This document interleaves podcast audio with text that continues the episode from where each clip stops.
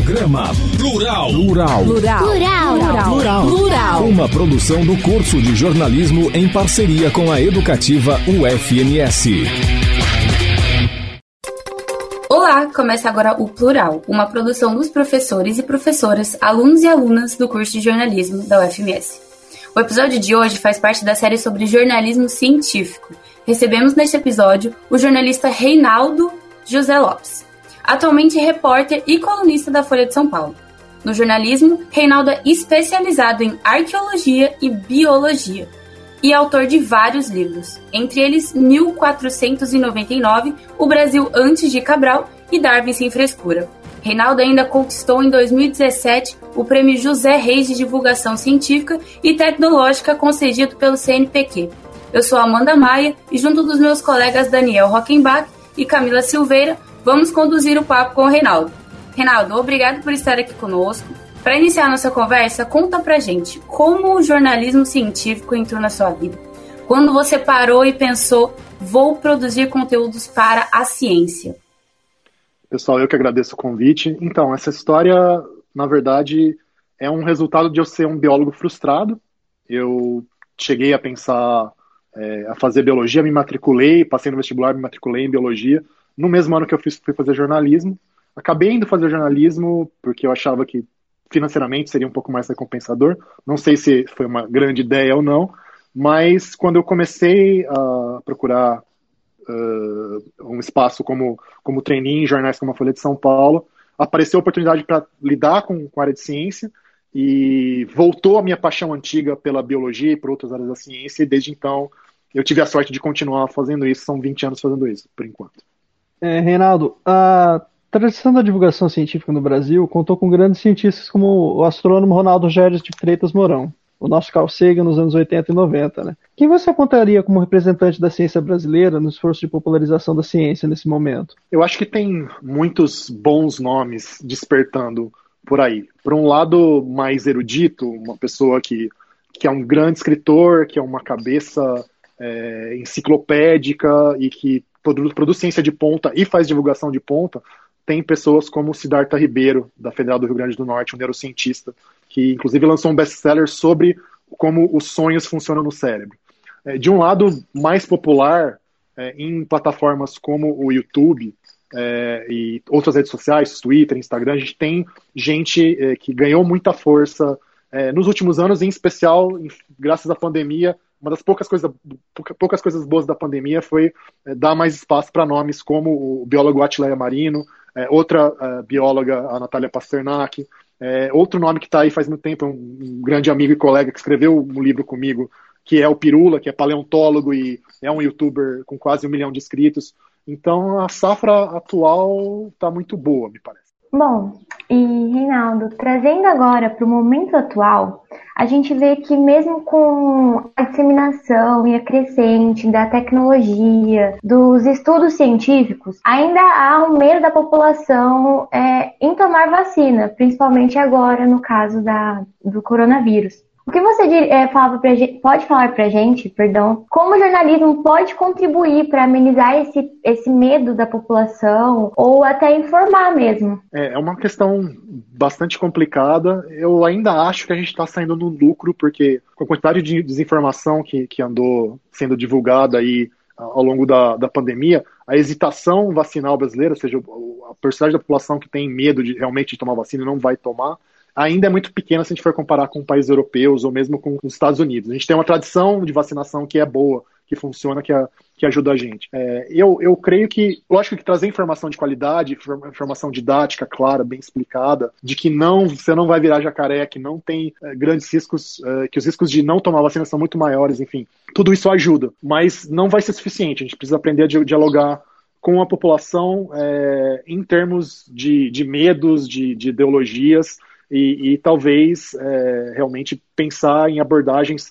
para mexer não apenas com fatos, mas com medos e com esperanças das pessoas. Isso é bem mais difícil, é bem mais complicado, e eu acho que ninguém tá, tem fórmula pronta para isso ainda. Ainda sobre esse momento caótico que a gente está vivendo, né? O que, que você acha sobre todas essas teorias que surgem a respeito do coronavírus ter sido criado em laboratório, mesmo existindo essa possibilidade remota que você mesmo já escreveu sobre? Essa questão ela não favorece de alguma forma as teorias da conspiração que podem ser tão prejudiciais de alguma forma à ciência? Ela favorece, sem dúvida. Agora, acho que o principal, que falta para as pessoas. Tudo bem, a coisa realmente está em aberto. Essa discussão vai demorar alguns anos para ter uma conclusão e talvez não chegue a ter, mas é pensar que uh, até agora nenhuma pandemia, nenhuma doença infecciosa realmente perigosa foi criada em laboratório. Né? Isso nunca aconteceu. É, sempre tem a ver com uh, patógenos, com vírus, bactérias, enfim, que vêm da natureza, que em geral saltam de outros animais para os seres humanos e que estão é uma coisa que está diretamente ligada à degradação ambiental, né, tráfico de animais, desmatamento, enfim, ou a criação de animais em grande escala. Então, se isso, então uh, todo todo o peso das evidências, das probabilidades, joga em favor de uma origem de uma origem natural. Uh, e de qualquer maneira, o único jeito de se prevenir e de, de, enfrentar tanto essa pandemia quanto novas é continuar a entender essa diversidade de vírus, de bactérias, de, de patógenos é, em, outras, em outras espécies e diminuir degradação, degradação ambiental. Então, a, não sei se a lição muda, muda tanto. O que muda, se for a origem de laboratório, é um debate que é bem importante, que é transparência e discussão da, da, da, da ciência que é feita com a sociedade no mundo e se a gente escolher o que, é importante, o que, é perigoso, o que, deve ser feito, o que, que não deve ser feito em termos de trabalho científico. Puxando um pouco essa esteira até do que você falou agora sobre essas questões, né? Aqui no Brasil a gente está sofrendo muito com queimadas, desmatamento, todos esses problemas, né, que nós estamos vendo vendo aqui, tanto na Amazônia quanto aqui no Pantanal mesmo, né? E indo nessa esteira, como é que você consegue levar nas pautas do jornalismo científico para tentar levar esse debate adiante, essas esses questionamentos, até mesmo porque, uh, sei lá, a preservação da, da, da cultura, da, das questões arqueológicas aqui no país, a preservação da natureza, a preservação de, de uma série de questões envolve também a conscientização da população para esses problemas. Como é que você lida com essas pautas? Pois é, eu acho que o mais importante, talvez, é, é ressaltar, e é difícil uh, que as pessoas entendam, porque, de novo, a contaminação ideológica se tornou muito pesada nesse, nesse tema, é que não é. Tudo bem, legal você admirar a natureza, a diversidade de vida, você gostar de animais, gostar de árvores, mas o, a questão de fundo é que essas coisas estão na base da nossa sobrevivência e do nosso modelo econômico. Né? Uh, o desmatamento é, de hoje é, infelizmente, o agronegócio matando a galinha de ovos de ouro dele, dele próprio no futuro. Né? Sem, sem é, floresta, você perde água, você perde purificação de água, você perde qualidade de solo, é, e inclusive vai ter efeitos nas, nas, cidades, como a gente já viu ter em secas em anos recentes, na, na própria Grande São Paulo, é, e pelo visto a gente vai ver de novo isso agora, tá? Então, é mostrar para as pessoas que é, você está tirando, o, o, tá, puxando seu próprio tapete, né? Quando você faz esse tipo de coisa, que a gente precisa de pensar de um desenvolvimento de longo prazo e não um desenvolvimento de gafanhoto que come tudo e vai embora, que infelizmente é um modelo que se reproduziu muitas vezes no Brasil. Reinaldo, e como que você identifica as eh, como que você identifica essas pautas no jornalismo científico e decide o que, que pode ou não ser interessante para o público? Pois é, isso tem um pouco de, de, de subjetividade, não tem jeito. Eu obviamente a gente tem, tem, que trabalhar com base na literatura científica quase, quase sempre, ou seja, as pesquisas que foram publicadas em periódicos é, científicos, que passaram pela revisão por pares, ou seja, é, não é que aquilo foi, foi direto para a página. O pesquisador fez, a, fez os estudos, recolheu as evidências, escreveu, e aí outros cientistas da área tiveram que revisar aquilo e ver se fazia sentido, de maneira anônima muitas vezes, para garantir essa objetividade, para só então aquilo ser publicado. É, mas lógico que tem um mundo de coisas que estão nessa, nessa caixa. Daí a selecionar, você obviamente tem que pensar em coisas que podem fazer diferença para a vida do leitor, que pode ter um impacto na vida, na vida do leitor. Obviamente, no caso de uma pandemia, pesquisas sobre coronavírus são super importantes, mas tem mil outras áreas que, em termos de tecnologia, é, em termos de ambiente, de novo, que é super importante para nossa sobrevivência, enfim pensar nessas coisas, mas também pensar no que impacta a nossa compreensão como, como, como pessoa, como ser humano, que é muito, muito importante, que a ciência mexe muito com isso, e é, é importante que as pessoas conheçam e discutam e, e, e reflitam sobre, sobre esse tipo de coisa. E o que eu costumo dizer, algumas coisas simplesmente são muito legais e, e, fazem a pessoa se maravilhar em saber que aquilo está no mesmo universo que ela, e acho que vale a pena isso ser tema de jornalismo também. É, dentro desse mesmo aspecto até das pautas, como você acha que dá para a gente levar esse método científico para o próprio jornalismo científico, né, e criar esse interesse do público no texto, né? Como é que você encara isso? Pois é, de novo, as fórmulas são um pouco subjetivas e pessoais, mas uh, tem algumas coisas que eu acho que, que funcionam, uh, que é entre elas, né, entre, entre as coisas que a gente pode fazer. É, primeiro, pensar em termos de, de boas metáforas, boas imagens, é, transformar aquilo é, em algo que se aproxime do cotidiano da pessoa, o que a pessoa possa entender, ao menos conceitualmente,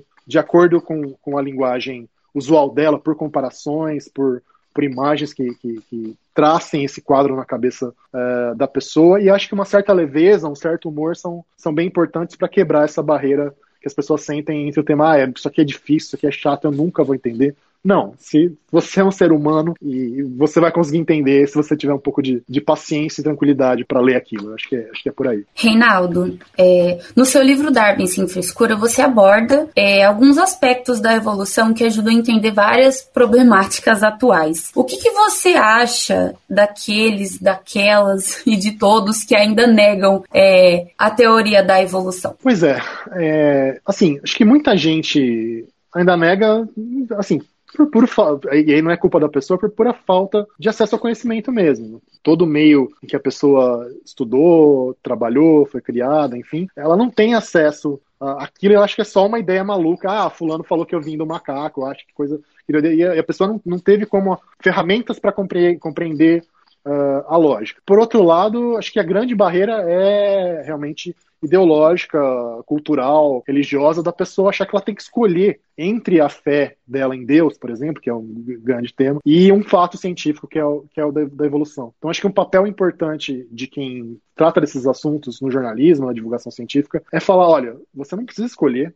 você talvez tenha que escolher uma versão um pouco menos fundamentalista do, do, do, da, sua, da, sua, da sua cultura religiosa, mas a oposição, em grande medida, ela é falsa e não vai ser, não, vai, não, não, não, é por causa de um fato que você, que você precisa abrir mão das suas convicções. É, se você for capaz de compreendê-la de uma maneira um pouco mais sutil, um pouco mais, mais complexa. Então, a, a tarefa da gente é, é quebrar, é quebrar esse esse dogma da, da, da, da, oposição absoluta entre as duas coisas. Com relação a isso, da, ainda batendo nessa questão da pauta, né? Porque essa questão do jornalismo científico, a gente está vendo essa questão das, das pautas, né? De todas as problemáticas que ela acarreta, né? Uma coisa que eu imagino que você encare bastante, Reinaldo, é a, a situação do, das fontes, né? Como é que você lida se uma fonte exige, por exemplo, que você passe a pauta para ela, né? Como é que você encara esse debate polêmico aí da questão do jornalista científico ter que mostrar para o cientista a sua produção. Pois é, é uma, é uma velha treta, uma velha briga. Eu acho que é muito caso a caso e depende do que, para que a fonte quer que você você discuta com ela o que está escrito. Então, se é para correção de fatos, de dados, é, eu não vejo grandes problemas se, se é uma pauta é, que, que fala sobre, sobre uma, uma, pesquisa específica que não envolva conflito de interesses, que não envolva é, debates muito sérios entre o pesquisador e outro. Enfim, nesses casos, tudo bem corrigir o conteúdo, a informação, embora a forma eu acho que depende do jornalista e cabe ao jornalista escolher a melhor forma que ele quer, que ele quer usar. Agora, mas, de novo, quando, quando a situação é um pouquinho é, mais controversa, que exige mais contraditório, a gente não pode deixar que apenas a fonte controle o que é, o que é dito é, ou não. Né? Se, se não dá para, justamente apenas com base em dados, separar as duas coisas. Então, é, tem que. Acho que não é nem tanto o céu nem tanto a terra. Não existem regras absolutas. Vale a pena, às vezes, ter essa, essa, esse, esse vai e vem de, de texto, mas também não deve ser uma exigência da fonte. A gente vê que você escreve sobre ciência, sobre religião, você coloca humor na ciência também nos seus textos, né? Você tem aquela coisa do, da divulgação ali, uh, que você lida com vários assuntos, né? E assuntos até aparentemente contraditórios, né? A gente pode aqui até relembrar o Richard Dawkins ou o Sagan, né? Que tinham aquela coisa assim com religião e e essa, essa, essa cisão né, desses assuntos. Né? Como é que você lida com isso? Como é que você trabalha essa questão das pautas diversificadas e até mesmo conseguir falar de assuntos tão aparentemente distantes, mas que também podem, de alguma forma, né, ser complementares? Como é que você lida com isso? Pois é, eu sei lá, eu, eu sempre tento tendo a citar uma, uma frase do, do, do Michael Hyland, que é um autor de ficção científica já antigão, meio polêmico, inclusive. É, ele falava que especialização é meio paradoxal, porque eu sou um cara especializado, mas no fundo especialização é coisa de inseto, não de ser humano. É, é importante você conseguir lidar com, com diferentes aspectos da, da, realidade e saber que cada um deles tem é, um propósito e, um momento diferente é, para qual, qual ele é útil. E eu acho que enriquece, enriquece pela capacidade que te dá talvez de, de, enxergar uma questão sob múltiplos ângulos e, e, e, e a, em toda a complexidade dela. Então, é, eu, eu acho que acaba sendo mais estimulante e, me ajuda, no, no, fim das contas, a fazer um, um, trabalho um pouquinho mais redondo do que eu faria se eu fosse muito fechadinho, muito laser fechado no único ponto. Um, infelizmente, fim da nossa conversa é se você tem alguma dica, alguma orientação, alguma chave de ouro do jornalismo científico para quem quer atuar nessa área, é, ou mesmo com divulgação científica, assim, qual que é esse feeling, esse, esse tato que a gente tem que ter para entrar nesse meio? Ah, é difícil dar uma receita pronta, assim, mas é, eu acho que o ponto inicial, inevitavelmente, é a paixão pelo, pelo assunto. Sem isso, você não, não consegue nada. É, em segundo lugar, a disposição para se aprofundar, para não ficar na, na superfície. Não adianta você achar que você vai fazer um grande trabalho sobrevoando os temas, esteja disposto a, a mergulhar e o mergulho vai ser recompensador e fazer, fazer. Uma vez que você ficou claro para você que você quer tentar, comece a fazer. Ah, cria o seu canal no YouTube ou no Twitch hoje em dia, né? É, pega o seu blog, começa, começa a escrever, começa a pensar, começa a desenhar, se você é uma pessoa que quer fazer infográficos. É, é fazendo que você entende as suas limitações e, e como as pessoas vão enxergar o seu trabalho. Esse foi o Plural, gravado como parte da disciplina de jornalismo científico, ministrado pela professora Catarina Miguel, e agradecemos a companhia e até o próximo programa.